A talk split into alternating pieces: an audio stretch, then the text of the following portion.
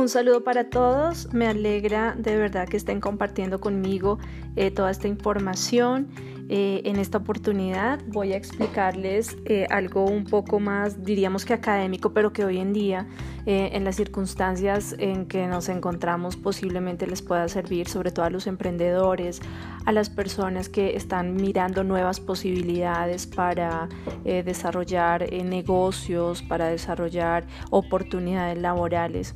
Entonces, me voy a centrar en un tema que considero importante y es la estrategia de marketing.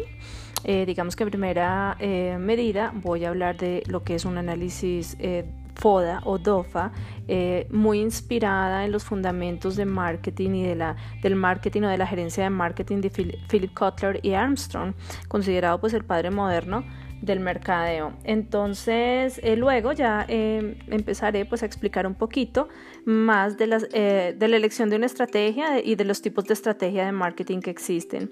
Entonces, pues bienvenidos a este programa de nuevo y bueno, gracias por estar acá. quedaré súper atenta a todas las inquietudes que tengan, a todos los comentarios. Recuerden que pueden escuchar este podcast en todas las plataformas. Entonces, bueno, de nuevo bienvenidos. Vamos a hablar de lo que es el análisis eh, FODA y vamos a mirar algunos aspectos que son eh, importantes simplemente para recordarlo, simplemente para tener también seguramente otra mirada eh, de acuerdo con algo que ustedes ya mm, previamente han estudiado en algunos casos. Un marco pues ampliamente utilizado también pues para eh, organizar eh, la información, sobre todo cuando estamos en una compañía o en una empresa o en un emprendimiento y queremos em, estudiar el eh, em, macroentorno, el macro marketing, ¿cierto? y queremos hacer ese tipo de análisis. Entonces, ¿qué significa FODA? Pues es un acrónimo de fortalezas, oportunidades, debilidades y amenazas. Este acrónimo es muy muy popular y muy conocido, no sé si sabían, fue desarrollado en Harvard por Andrews en 1971 y realmente es un análisis eh, o es una herramienta que permite hacer un análisis de muchos criterios, eh, similar pues a otros métodos que también existen, pero creo que en el mundo del conocimiento y creo que en el mundo de la práctica real, eh, no solo de planes de marketing, sino de planes de negocio, pues es una herramienta bien bien utilizada yo diría que es popular, pues se popularizó muchísimo más hablándose de DOFA, pero exactamente son eh, las mismas, eh, digamos, los mismos elementos. En el, análisis vale la pena aclarar que es puramente cualitativo, no se basa en mediciones objetivas eh, o información llamada dura. Otorga una definición diferente también de esos conceptos de eh, cómo nosotros podemos lograr eh, un mercado o que sea nuestro mercado más atractivo, ¿cierto? Y también con respecto a la competitividad de la empresa que tiene que ver con esos factores internos. Cuando nosotros hablamos del análisis FODA, pues es un modelo simple, es un modelo que nos da orientación, nos sirve pues para el desarrollo de un plan de marketing que sea viable. Eh, recuerden que el plan está súper enfocado a todo el tema comercial, hay que planearlo, hay que organizarlo y también cumple la función de estructurar la, manera como vamos a evaluar de alguna manera estas fortalezas, eh, estas debilidades. ¿cierto? Las oportunidades y las amenazas. Eh, las estrategias alternativas de la empresa también pues se pueden desarrollar a través de, eh, digamos que apreciar sobre todo esas oportunidades y esas amenazas que puede estar enfrentando en diversos mercados y de la evaluación de fortalezas y debilidades. Hoy más que nunca creo que este es un tema importante porque tenemos que mirar hacia futuro cómo eh, la estrategia de mercadeo también tiene que cambiar, el mundo está cambiando y en ese cambio tenemos que concebir este tipo de conocimiento pensándolo en cómo lo vamos a desarrollar o cómo mejor lo vamos a utilizar a futuro. Entonces, eh, cuando nosotros empezamos a hacer todo este tipo de análisis y bueno, si se realiza de la manera adecuada, pues la empresa puede destacar sus fortalezas y también minimizar sus debilidades con el fin de encontrar que esas oportunidades y evitar las amenazas. Eh, los asuntos que pueden ser considerados eh, en un análisis como este, FODA, son muchísimos, también varían dependiendo la empresa, dependiendo la industria, dependiendo el emprendimiento. Eh, considero que es un método simple, es un método eh, que pues no tiene como toda una fundamentación o un marco conceptual que haga que se vuelva algo complejo. El análisis FODA pues es eh, como ya les decía más cualitativo y es mucho más general que por ejemplo el que se hace en la matriz BCG y en otros análisis conocidos como multicriterios, ¿no? La matriz BCG es la del Boston Consulting Group. Entonces, eh, además de que el FODA es muy simple, pues su mérito realmente pues proporciona una visión más comprensiva del potencial estratégico de la empresa. En este sentido, pues puede ser más proactivo el hecho de que nosotros hagamos este tipo eh, de análisis, ¿cierto? Entonces, eh, vamos a hablar un poquito de cuáles serían los beneficios de este análisis en la cartera de productos. Eh, ya sabemos que cuando hablamos de cartera de productos, pues estamos haciendo referencia también a ese portafolio de productos, a lo que nosotros le vamos a, ofrecer al consumidor, productos y servicios. Entonces, el análisis de la cartera, pues es el resultado del proceso de marketing estratégico que hemos hecho previamente, completo y que eh, permite que nosotros eh, sigamos algunos principios eh, básicos. Uno de ellos es que podamos, por ejemplo, dividir de una manera adecuada los mercados, el producto y los segmentos de nuestra empresa medir la competitividad y también si los productos son atractivos, permitir la evaluación y comparación de, eh, digamos que el valor o la ventaja estratégica pues de las actividades que nosotros hacemos y también crear como unos vínculos entre la posición estratégica que tenemos y el rendimiento económico y financiero eh, de nuestro negocio. Dentro de estas, eh, digamos que dentro de esta matriz, dentro de este análisis, podemos ver algunos asuntos importantes que podemos contemplar y se los voy a, digamos que a continuación se los voy a compartir porque a veces cuando se hace la matriz, pero no hay como una investigación previa, como que no se tiene la experiencia, como que no hay ese conocimiento, pues a veces eh, puede llegar a ser un poco más eh, difícil. Pero aquí les voy a dar algunos tipsitos y les voy a dar como algunas orientaciones para que ustedes tengan un poco más claro qué se podría tocar en cada uno de esos elementos del análisis. Entonces, por ejemplo, si hablamos de las fortalezas, es importante entender que las fortalezas son internas, ¿no? De la empresa, son internas potenciales, mm, tienen que ver con recursos financieros abundantes, eh, cualquier competencia clave, mm, si es reconocido como el líder del mercado, qué posición tiene en el mercado, eh, pues se puede hacer mención a las economías de escala, a la posesión de tecnología, eh, si tenemos costos más bajos, si, si existe algún proceso que haya sido patentado, la imagen que podemos tener en el mercado, el talento de gestión, eh, mejores habilidades de marketing también posiblemente, la calidad de nuestro producto, si es sobresaliente o no, eh, si tenemos algún tipo de alianza o sociedad con otras empresas, qué habilidades, por ejemplo, en la distribución nosotros tenemos, eh, cómo es el perfil de, de, los, no sé, de los empleados, si son empleados comprometidos, si hay mucha rotación de personal. Bueno, todo ese tipo de elementos que acabo de mencionar podrían ustedes utilizarlo de una ah, manera adecuada de, cuando están haciendo ese análisis o esa, mirando las fortalezas que tienen. Luego, pues vamos a mirar eh, las oportunidades. Aquí pues vale la pena resaltar que cuando hablamos de oportunidades, eh, en esta matriz eh, FODA o en este análisis mejor FODA, estamos hablando de oportunidades externas potenciales. Entonces, ejemplos que podríamos analizar allí el rápido crecimiento en el mercado si lo hay, las empresas rivales están eh, satisfechas, qué necesidades y gustos cambiantes eh, se han dado de los clientes, si hay alguna apertura de mercados extranjeros, si existen contratiempos, mm, no sé, de los competidores. Eh, ah, por ejemplo, si en esas investigaciones previas que se han hecho han descubierto que la gente también tiene nuevos usos del producto, mm, si hay una prosperidad económica y digamos que hay una, una, manera muy positiva de ver el mercado si hay nuevas tecnologías, si hay cambios demográficos, si hay situaciones externas en el mundo como lo que está pasando hoy en día que hacen que, se den ciertos cambios, la búsqueda de alianzas por parte de otras empresas, un alto cambio también de marcas, eh, por ejemplo la caída de ventas por un producto sustituto, mm, un nuevo método de distribución también eh, podría contemplarse eh, cuando estamos hablando de las oportunidades. Luego seguimos con las debilidades y vale la pena aclarar que estas son internas y que también tienen que ver con esas debilidades internas potenciales. Entonces dentro de esta, cuando ustedes están haciendo ese análisis, podrían contemplar lo siguiente.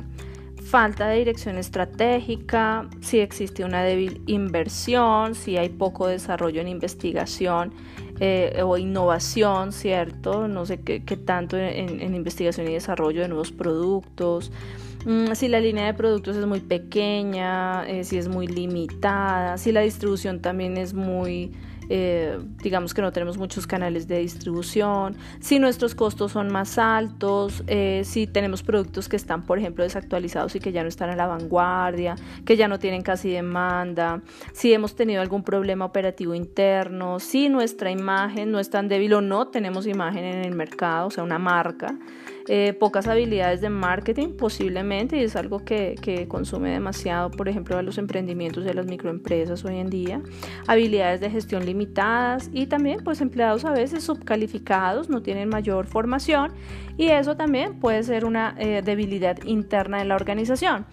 Aquí pues quiero hacer como una pequeña reflexión y es que... Mm, eh, estamos pasando por una crisis económica, estamos pasando por una situación eh, coyuntural y yo considero que en la medida que nosotros podamos escuchar este tipo de información que les estoy compartiendo, eh, que haya mucha gente que se pueda formar, que pueda aprender, posiblemente les podemos dar luces también para que se motiven y empiecen, eh, que si les toca de cero y que si en este momento quieren hacer emprendimientos, pues empiecen que lo puedan hacer un poco más profesional desde el conocimiento, porque no es lo mismo que tú hagas, eh, digamos, algunas actividades comerciales desde el empirismo, desde lo que de pronto tú ves que hacen los demás, a que tú tengas el conocimiento y empieces a crear nuevos negocios, nuevos productos y a comercializar esos eh, productos de una manera más profesional teniendo este tipo de conocimiento. Entonces, finalmente nos vamos por las amenazas, que tiene que ver con el cuarto elemento del análisis FODA. Las amenazas son externas y son potenciales. Entonces, por ejemplo, una amenaza puede ser la entrada de nuevos competidores, eh, una introducción de nuevos productos sustitutos, un declive del ciclo de vida del producto, también vale la pena tener en cuenta esto, necesidades y gustos cambiantes, claro, hoy en día estamos viendo por ejemplo que el mercado ya la gente compra es lo que necesita, lo que requiere, ya no hay eh, digamos que un mercado de cosas suntuosas por el momento, adopción también de nuevas estrategias por parte de las empresas rivales, eh, si existe alguna regulación, algunas políticas, algunos decretos gubernamentales, pues que también estén afectando, una recesión económica, eh, si tenemos algún problema con eh, nueva tecnología que se está dando y de pronto pues nosotros no logramos ser tan competitivos. Cambios demográficos también se pueden mirar, eh, barreras comerciales extranjeras. Y bueno, eso pues si, estamos pensando más en el entorno eh, global e internacional. Y también un desempeño pobre pues de todas las empresas. Es posible que desde estos puntos que les acabo de compartir y desde digamos que esta mirada ustedes puedan eh, tener mayores luces a la hora de hacer este tipo de análisis eh, y también pues para hacer como una autoevaluación ¿no? de la posición digamos de cómo está Mm, eh, la organización o el negocio o la idea de negocio con respecto al mercado que tenemos nosotros, digamos, de, fuerte y que realmente tendríamos que mejorar. En ese sentido, luego de que eh, hacemos este análisis, y vale la pena aclarar que no puede ser un análisis improvisado, eh, es importante eh, el apoyo siempre de los eh, dueños de las organizaciones, de los directivos de las empresas. Si tú eres un emprendedor, pues tú tienes que tener mucho conocimiento de marketing, saber que este tipo de herramientas te pueden ayudar, que si bien es cierto no es la panacea, muchas personas no las utilizan. Entonces, estos son como unos pinitos importantes de gestión. Tienen todo que ver con la gerencia comercial con la gerencia de marketing. Entonces, por ejemplo, les permiten moderar la visión a corto plazo al insistir en que existe, en que pueden mantener un equilibrio entre las actividades que son rentables y también las que les permiten prepararse para el futuro de su negocio. Eh, les puede motivar o también alentar a la empresa para mantener, digamos que en mente eh, siempre la eh, estar pensando en, en, tener un atractivo para el mercado potencial y poder competir con los demás. Establecer algunas prioridades también en materia de asignación de recursos humanos y financieros. Mm, eh, sugerir también de pronto estrategias de desarrollo diferenciado de acuerdo con el tipo de actividad, crear un lenguaje eh, que sea común, que sea coherente a través del crecimiento del negocio o de la organización y tener objetivos y fijar objetivos claros es siempre digamos que en aras de estar motivando pues al colectivo cierto a las personas con las que están trabajando y pues aún más si ustedes van a ser emprendedores y son únicos dueños pues automotivarse no la principal debilidad de los métodos de análisis eh, a veces de cartera es que pueden dar una imagen del presente o incluso es más fácil ver el pasado pero a veces no es tan fácil mirar o evaluar los cambios futuros y también las opciones estratégicas pues para para lidiar con los cambios. En este momento que estamos en, un momento de incertidumbre, pues es posible que eh, no, sea, no nos dé tantas luces del futuro, pero si nosotros conocemos el presente y sabemos más o menos cómo se ha movido este tipo de negocio o de idea que tenemos eh, a lo largo de los años, pues es más fácil que podamos contemplar eh, posibles riesgos o también las oportunidades. Entonces, mm, este es un aspecto importante porque mm, eh, digamos que los diferentes métodos para hacer este tipo de análisis o para ir entendiendo cómo se mueve eh, si el mercado, pues se pueden utilizar de, una manera dinámica y eso pues haría que nosotros pudiéramos eh, tener inclusive o descubrir ventajas competitivas, pues porque nos invita también a que, a que pensemos, ¿no? A que analicemos detenidamente el mercado. Teniendo en cuenta este análisis, ahora nos vamos a la segunda parte que les dije que les iba a compartir. Tiene que ver con la elección de una estrategia. Entonces, el primer paso pues en la elaboración de una estrategia, sobre todo de desarrollo, es eh, tener muy clara la naturaleza de la ventaja competitiva, eh, que sea sostenible mm, y que también está, puede servir como base para las acciones estratégicas y tácticas futuras que vamos a utilizar. Entonces em, es prioritario, digamos que eh, tener eh, a la mano este tipo de información, es prioritario analizarla, es prioritario entender cómo eh, también en ese conocimiento del negocio podemos em, enfocar las estrategias. Entonces, Mm, digamos que en mi experiencia y, en lo que he conocido al respecto hay algunas eh, maneras de enfocar la estrategia. Pero primero, pues, ¿qué es una estrategia? Eh, es importante entender que pueden adoptarse dos visiones diferentes de estrategia, las cuales pueden resultar eh, complementarias en algunos casos o también opuestas de acuerdo con unos autores que son maravillosos, que los recomiendo muchísimo y que son líderes como en este tema, hay una primera postura que es eh, propuesta por Michael Porter y él dice que es relevante principalmente cuando el objetivo es apuntar a necesidades existentes o también pues que estén articuladas en algunos mercados que ya existen, ¿cierto? Entonces esa es como la, primera propuesta que, que, al que digamos a la cual él se refiere con respecto a estrategia, pero también tenemos a otros autores que hacen otra propuesta que son Hamel y Prahalat no son tan conocidos o reconocidos, pero ellos eh, dicen que la estrategia también se debe orientar más hacia esas necesidades latentes y pensar en los mercados futuros. Lo digo que no es tan conocido, pero es porque en el mundo del marketing son muy conocidos, pero pues sabemos que hoy en día el mundo del marketing pues hasta ahora está digamos que tomando un auge valioso, ¿no?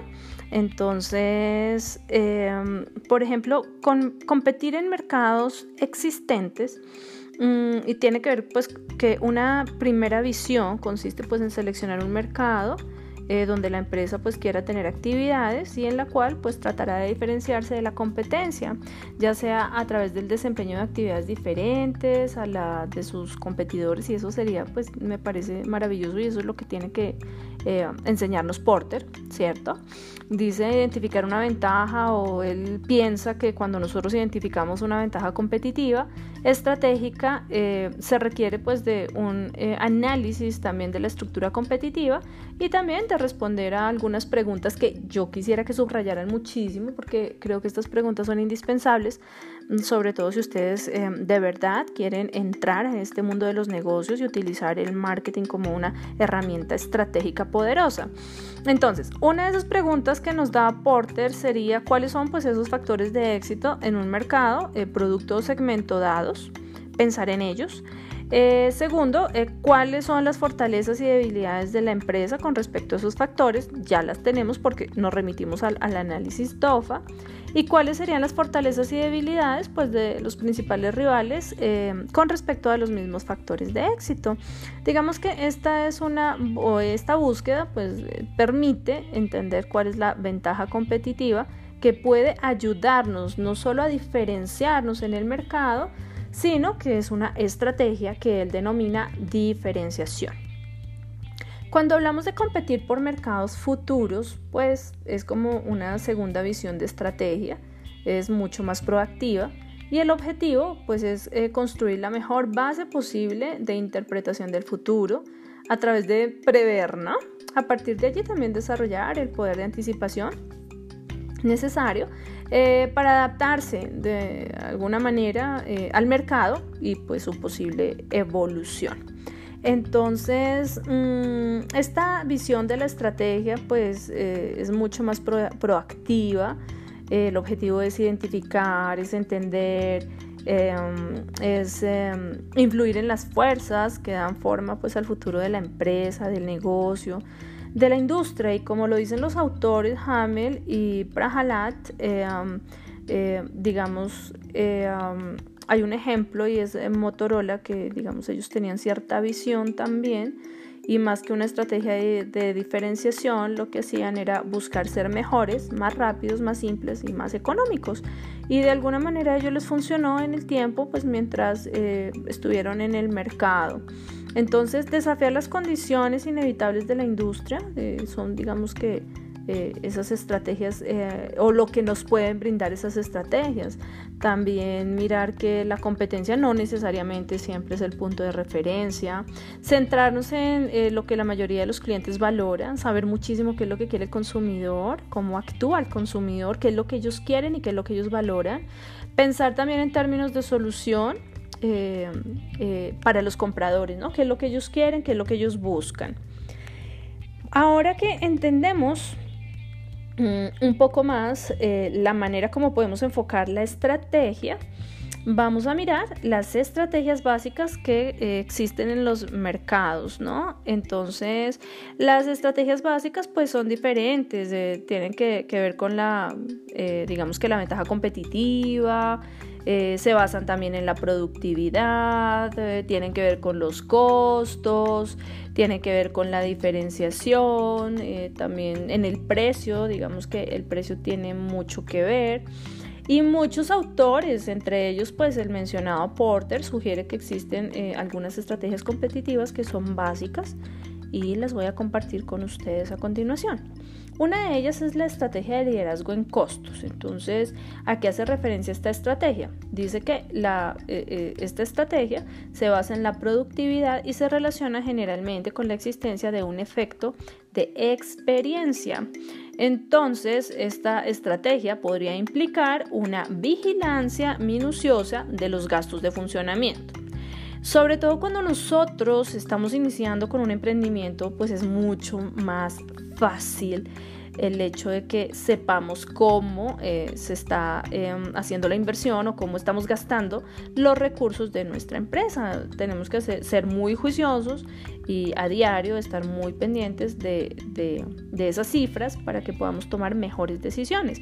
Las inversiones también en productividad permiten pues valorar los efectos eh, de la experiencia que estamos teniendo, eh, analizar los costos de diseño de producto, minimizar también por ejemplo costos de servicios, eh, de ventas, un poquito, digamos que al inicio mm, la estrategia cuando empezamos a liderar o a manejar todo ese tipo de costos pues mm, puede traernos grandes beneficios. Digamos que el bajo costo en relación con los competidores pues es una preocupación principal también de esta estrategia. Entonces, algunos elementos que son básicos es, em, digamos que, entender eh, respecto de los competidores, eh, cómo, eh, o sea, cuál es la posición de nuestra empresa para que si nosotros podemos eh, hablar de una guerra de precios o de obtener algunos beneficios, porque seguramente el consumidor puede fijarse en esto y hay que analizarlo bien. Eh, los compradores también eh, pueden disminuir los precios hasta el nivel del competidor más eficiente, sobre todo si son fuertes, ¿no? Hay bajos costos también que proporcionan una defensa frente a los proveedores que son poderosos. Existe em, una posición de bajo costo que también da o proporciona barreras de entrada sustanciales en términos de algunas economías de escala. Y también pues hay una posición de bajo costo frecuente que coloca a veces a la empresa en un punto favorable, que es a donde de pronto quisiéramos llegar, eh, dependiendo si existen también productos sustitutos. Eh, no se trata de que siempre nos vayamos por el menor precio, eh, pero sí que en la medida que podamos empezar a, a, posicionarnos desde el liderazgo en costo, podemos proteger a la empresa a futuro eh, frente a las fuerzas competitivas, a los cambios del mercado, a la incertidumbre y bueno, a todo lo que pueda pasar. La otra estrategia, eh, bueno, tenemos la estrategia de liderazgo que ya la mencioné, seguimos con la estrategia de mm, diferenciación. Y el objetivo aquí es dar cualidades distintivas al producto que resulten significativas también para el comprador y que creen algo que se perciba como único. La empresa o lo que la empresa eh, tiende a hacer es crear una situación de competencia mm, y casi que a veces es como monopolista, ¿no? En la cual pues de pronto puede empezar a adueñarse de cierto poder en el mercado y bueno, hay muchos teóricos que afirman que esta podría ser una estrategia importante. Entonces, eh, bueno, avanzamos, sigue otra, otra de las estrategias que Porter nos sugiere es la estrategia del especialista. Dice que esta tercera, o no sé, cuando pensamos en esta forma o en esta tercera estrategia, eh, debemos concentrarnos en las necesidades de un segmento particular, digamos que de un grupo de compradores, eh, de un punto geográfico o de un mercado en un punto geográfico, sin intentar cubrir todo el mercado, que es a veces uno de los errores que nosotros tenemos cuando somos emprendedores o cuando estamos dirigiendo una organización que quisiéramos abarcar todo el mercado, pero cuando nosotros nos especializamos en un área del mercado, pues también podemos empezar a liderar, podemos seguramente abastecerlo de una manera eficaz, de tal manera pues que los competidores eh, que se encuentran eh, de pronto abasteciendo un mercado total, pues no tengan la misma mm, eh, o que abarquen, digamos que a la misma zona, ¿no? Y pasa mucho en, en algunos mercados de las grandes ciudades en diferentes países del mundo, donde pues no, o sea, uno quisiera cubrir toda la ciudad, pero a veces uno impacta con su negocio más en una zona. Y digamos que ese es un beneficio, entonces es posicionarnos en esa zona y estratégicamente eh, tratar de que la gente nos quiera, de fidelizar al consumidor y que esa estrategia del especialista pues eh, permita que, potencialicemos y que, fidelicemos a esos consumidores. Sí puede tener algunas em, limitaciones, ¿no? Eh, por ejemplo, en la participación del mercado total, si es que queremos compararnos con quienes tienen una participación más amplia.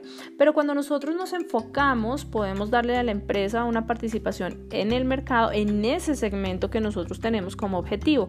Yo particularmente considero que em, iniciando esta es una estrategia importante, es una estrategia que a pesar de que eh, no significa que no podamos atender a clientes, digamos, más lejanos o de otras zonas, eh, sí podamos concentrarnos mucho más en satisfacer a quienes tenemos en ese territorio que tenemos más cerca o en ese lugar que seleccionamos para abastecerlos.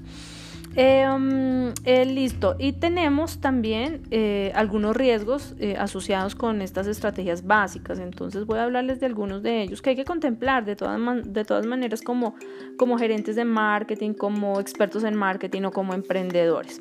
Una pues es la estrategia de liderazgo en costos porque implica una inversión que sea sostenible, em, digamos que, eh, que tengamos eh, competencia tecnológica hoy más que nunca porque eso no lo está exigiendo el mundo de hoy, un control estricto de los costos de fabricación, de los costos generales, y bueno, manejar, tratar de manejar em, productos em, estandarizados para que podamos facilitar no solo la producción, sino que también eso genera una mejor imagen porque se relaciona muchísimo con la calidad. Una estrategia de diferenciación también pues supone una capacidad de marketing importante, un avance tecnológico, eh, la capacidad también de analizar algunas tendencias, eh, mirar las necesidades del mercado y bueno, digamos que esto es muy importante porque permite que nosotros eh, coordinemos mucho más lo que es la producción y el marketing y esto es súper vital, ¿no? O sea, que sea coherente. Y finalmente una estrategia, pues la de especialista, pues asume las características previas frente al segmento y pues eran las que les estaba mm, eh, explicando anteriormente. Esto es eh, importante, considero que compartir con ustedes esta información y si ustedes digamos que la analizan, la piensan, la estudian, sobre todo si en este momento quieren ser emprendedores o si ya son empresarios, pues eh, podrían empezar a analizar y mirar cómo alguna de estas les puede servir o la pueden empezar a incluir. Les voy a compartir otras, otras estrategias ya últimas que también son muy importantes una de ellas es la estrategia de desarrollo de mercados.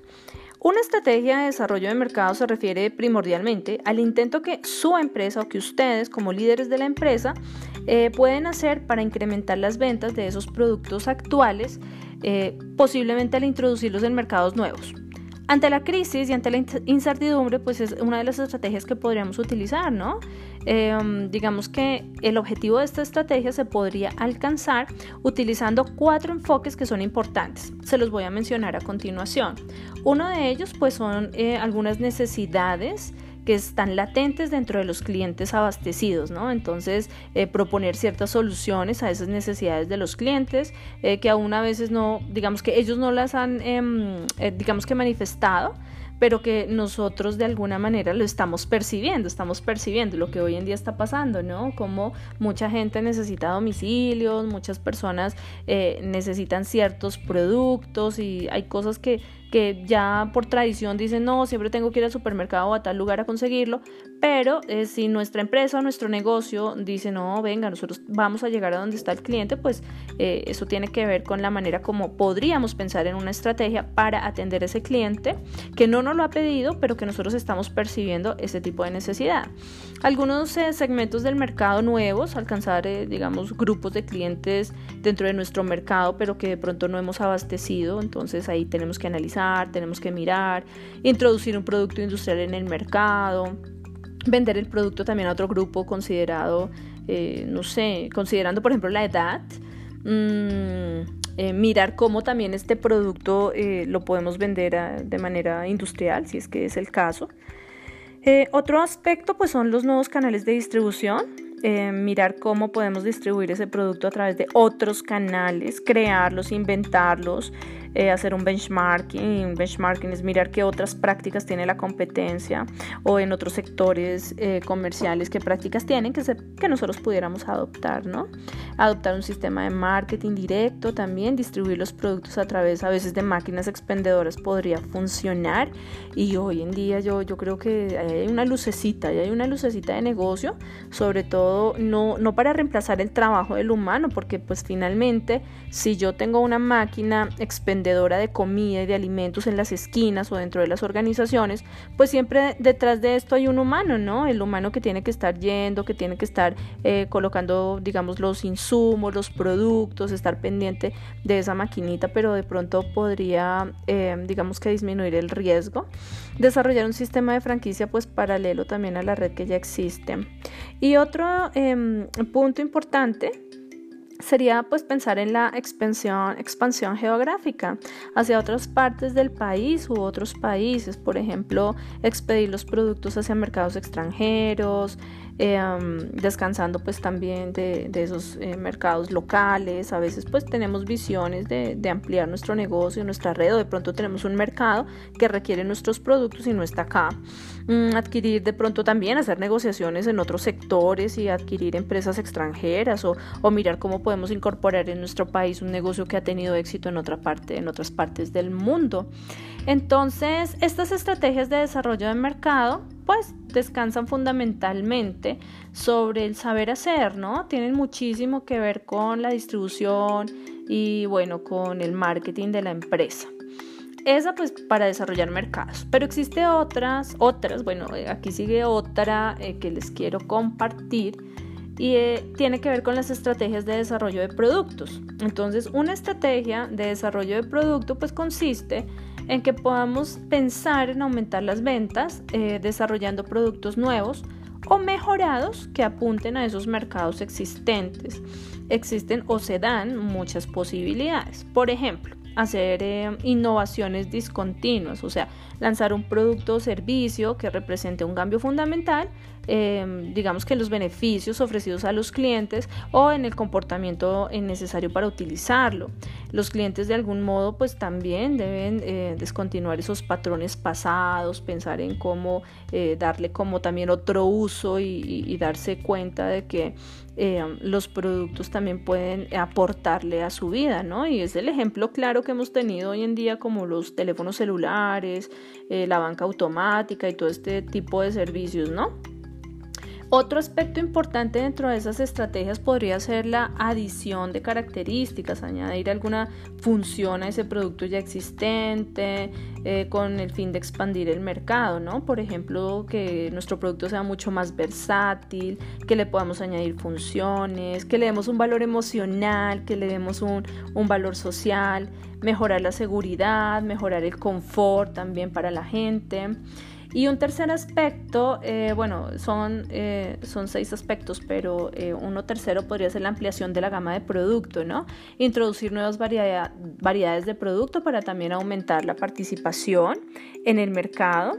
Mm, la estrategia de extensión de línea de productos, esto pues puede ayudar también a, no sé, que se den como ciertas sinergias o que de alguna manera nosotros podamos Em, extender de acuerdo con los segmentos el uso y la demanda de nuestros productos.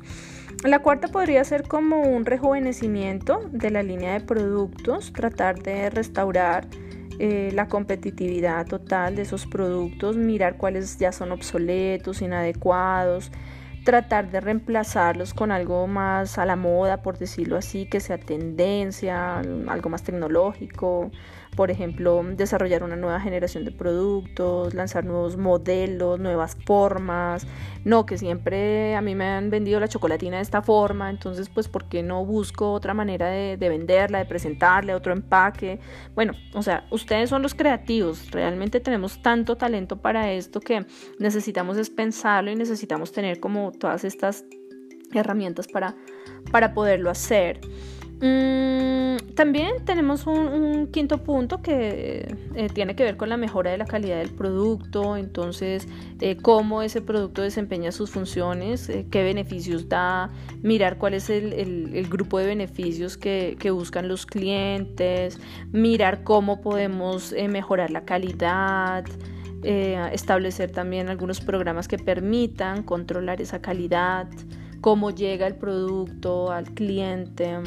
Mm, también el sexto punto sería como eh, adquirir eh, una gama de productos también para completar, mejorar o ampliar pues nuestro portafolio a través de algunos medios externos, por ejemplo, adquirir una empresa con una línea de productos que sea complementaria, hacer una alianza estratégica, acordar con algunos proveedores que pueden inclusive revender la marca o como se diría ahí, es decir, que, que no vaya para el consumidor final, sino que también la puedan distribuir y ahí pues se dan unas negociaciones bastante, bastante importantes, ¿no?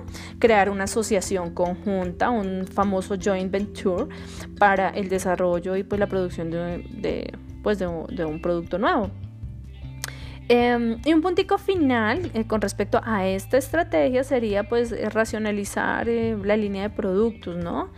modificar la línea de productos, reducir también esos costos de producción, por ejemplo de distribución, tratar de, tratar de buscar la manera de estandarizar esa línea de productos, mirar el embalaje, eh, um, no sé, rediseñar los productos que, podamos rediseñar y que, podamos oxigenar, mm, porque eso también le da eh, como mucha vida al negocio, como a la empresa. A veces al mismo consumidor le gusta como... Eh, no, o sea, hay productos que son súper tradicionales, pero, pero a ti cuando te sorprenden, cuando cambian algo, pues como, te, como que te emociona, ¿no? Entonces, digamos que cuando hablamos de la estrategia de desarrollo de productos, algo que es clave es la innovación, eh, porque generalmente mm, ayudan muchísimo con las estrategias para desarrollar el mercado. Tenemos otra estrategia que es la estrategia de integración em, del mercado.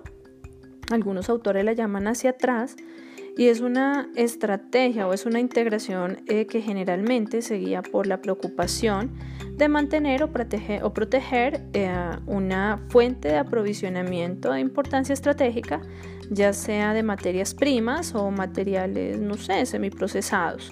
En algunos casos, pues la integración hacia atrás resulta necesaria porque los proveedores pues no tienen recursos. Hablamos del know-how tecnológico para fabricar los eh, componentes o algunos materiales eh, que son indispensables para la empresa. Eh, otro objetivo podría ser lograr el acceso pues, a una tecnología clave que puede ser esencial para el éxito de la actividad. Entonces, por ejemplo, algunos fabricantes de computadoras pues han integrado eh, en el diseño y producción de semiconductores con el objetivo de controlar esta actividad fundamental y pues tiene que ver como con esa integración hacia atrás, ¿no? Estrategias de integración hacia adelante, pues la motivación básica para, eh, no sé, que se dé una estrategia de estas, pues tiene que ver con la manera como nosotros queremos sacar el producto mm, de nuestra empresa eh, para una, por ejemplo, para una empresa de bienes de consumo, pues la idea es controlar la distribución a través de algunas franquicias, contratos exclusivos, eh, incluso pues crear algunas redes de tiendas o algunos puntos importantes, ¿no? Lo que hace eh, negocios como Bata, que es un ejemplo que quiero mencionar en este momento.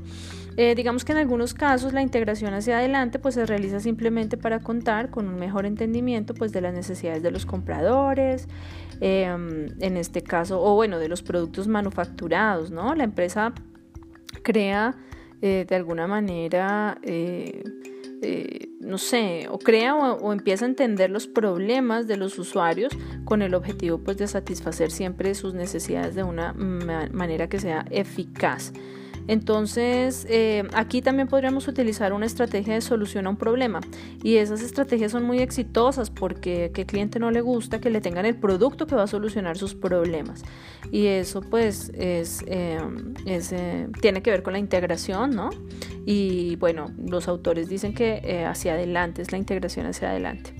Existe una estrategia también que se llama, em, a ver, me acuerdo, hay una estrategia que se ah, la estrategia de integración horizontal, eh, la estrategia de crecimiento por diversificación, eh, la estrategia también, hay una estrategia em, de diversificación concéntrica y la estrategia de diversificación pura. Pues son un poco más complejas, no son tan sencillas, realmente Mm, pienso que, bueno, las voy a explicar brevemente, pero pienso que, son estrategias que, se utilizan un poco, un poco más eh, o la utilizan mucho más los expertos en gerencia de marketing de grandes organizaciones.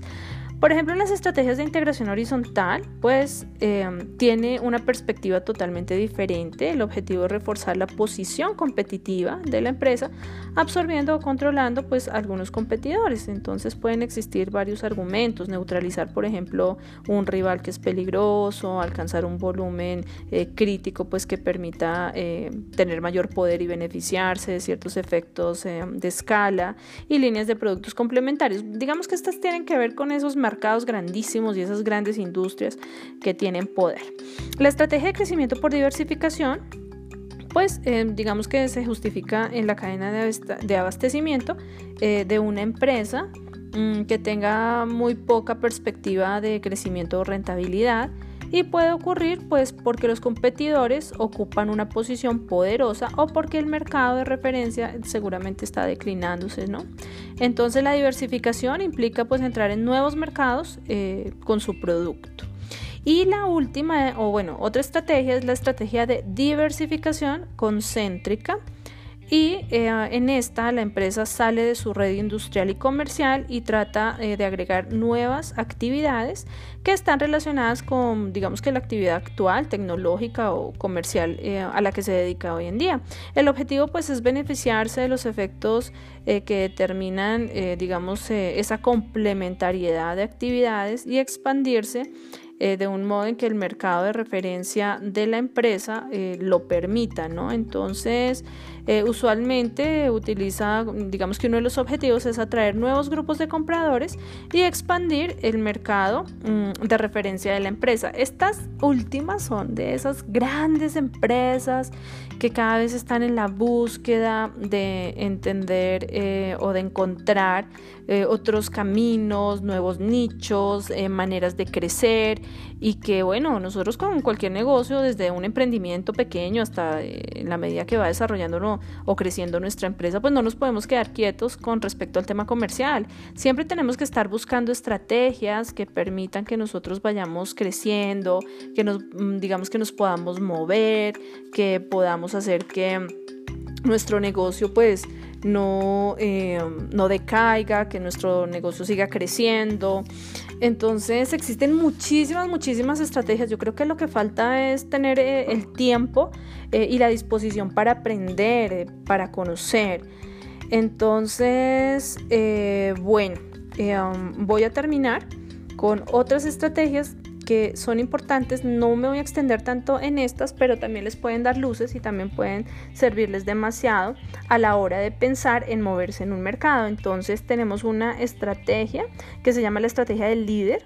Eh, digamos que en un mercado de producto, pues el líder de mercados, pues es la empresa que tiene la posición dominante y es reconocida como tal por sus rivales. El líder es frecuentemente también, eh, digamos que un punto que puede servirnos a nosotros como competidores para eh, tener como un, un horizonte, como un objetivo, como tratar de atacar o de imitar o también de evitar eh, a esos que son super líderes en el mercado, conocidos como, no sé, hablemos de empresas mundiales como IBM, Procter Gamble, eh, bueno, no sé, Nestlé, L'Oreal, bueno, todas esas marcas. Entonces las estrategias del líder son poderosas, tienen el músculo financiero y bueno, se pueden dar como, como el lujo de seguir creciendo y de permanecer en el mercado. Tenemos otra que es la estrategia del seguidor. Mm, entonces, un seguidor pues es un competidor con una modesta participación en el mercado eh, que adopta también eh, un comportamiento y que busca como adaptarse, ¿no? Eh, y que trata de alinearse con las decisiones que toma su competencia. digamos que en lugar de atacarlo, trata más de de mirar cómo podemos existir o coexistir en el mercado pacíficamente, adoptando pues una actitud eh, como la que adopta el líder, ¿no? Entonces, en este comportamiento pues a veces se observa, eh, digamos que en algunos eh, mercados o algunas posibilidades de diferenciación. Pueden ser mínimas, pero permiten que nosotros vayamos ahí, ahí, detrás de ese que es súper, súper eh, líder, ¿no? Entonces somos el seguidor. Podemos hablar del eh, ejemplo de Coca-Cola y de Pepsi. Como Pepsi siempre está ahí, ¿no? Es el seguidor, es el que va ahí al ladito eh, de, de este gran monstruo como es Coca-Cola. Tenemos otras estrategias que son la estrategia del especialista, o bueno, no otras, la última que quiero compartirles hoy, no quiero alargar tanto este podcast, no quiero que se aburran, pero sí quiero que si alguno de ustedes quiere tomar notas y ustedes dicen, venga, hacemos como un resumen, miramos qué puede ser importante de esto que nos están compartiendo, pues se vale. Sobre todo si ustedes también quieren capacitar a personas dentro de su organización, dentro de su emprendimiento y de pronto no se sienten tan expertos, pues ustedes les dicen, miren, escuchen este podcast y ahí ustedes van a empezar a aprender y, empiezan también como, como a darse cuenta que ya existen algunas estrategias definidas que les permiten eh, o que les pueden permitir también ayudar eh, o proponer eh, en ese camino de crecimiento comercial de su organización. Esta última estrategia es la estrategia del especialista y un especialista pues se interesa eh, por uno o por algunos segmentos del mercado, pero no quiere su totalidad. El objetivo pues es que, eh, digamos que es, como, es como ser un gran pez en un pequeño estanque antes de ser un pez pequeño en un gran estanque. Entonces, esta estrategia competitiva pues es una de las estrategias básicas eh, que tiene que ver como con la concentración y se relaciona pues con, con eh, una que ya habíamos visto anterior que es la de concentración, ¿cierto? Entonces la clave de esta estrategia del especialista pues es una estrategia orientada a que nos especialicemos en un nicho de mercado para que este nicho pues sea rentable para nosotros, sea sustentable y que también eh, nosotros podamos manejar nuestro negocio desde ahí que eso nos permita, eh, digamos que, tener también un potencial suficiente, eh, un potencial de crecimiento Mm, ser poco atractivo para los rivales, o sea, casi que nos ignoren, pero nosotros estamos haciendo el trabajo bien juicioso, ¿cierto? Un mercado correspondiente también a la competencia, eh, digamos que distinta de la empresa, y una barrera de entrada que también sea eh, sostenible, que sea sustentable. Entonces, una empresa que busca un nicho, pues debe enfrentar el problema de encontrar las características o el criterio, pues a partir del cual va a construir esa especialización. Entonces, claro, necesitamos conocer las características de ese nicho de mercado, de ese sector geográfico, de esa zona, porque este criterio pues puede relacionarse con un aspecto eh, que nos dé, mm, digamos, una distintiva particular y que también pues haga que nosotros podamos sobresalir dentro del mercado. Entonces, estas estrategias digamos que hacen parte eh, de este tema y pues lo que quería compartirles a ustedes. Sepan que cada día necesitamos expertos en marketing, gerentes de marketing, eh, que sean eh, los generadores de muchas otras estrategias o simplemente que sean quienes asesoren a las organizaciones o inclusive a los emprendedores para que empiecen como todo un camino muchísimo más profesional hacia el desarrollo de los negocios. Sabemos que existen situaciones difíciles que a veces no podemos contemplar, pero en la medida que logremos hacer ese análisis eh, FODA que inicialmente les compartía, y que seamos muy juiciosos entendiendo cómo se mueve el mercado y conociendo a nuestros clientes y tratando de integrar alguna de estas estrategias, seguramente vamos a tener un éxito y un desarrollo eh, pues mucho más efectivo, más exitoso y sobre todo más profesional.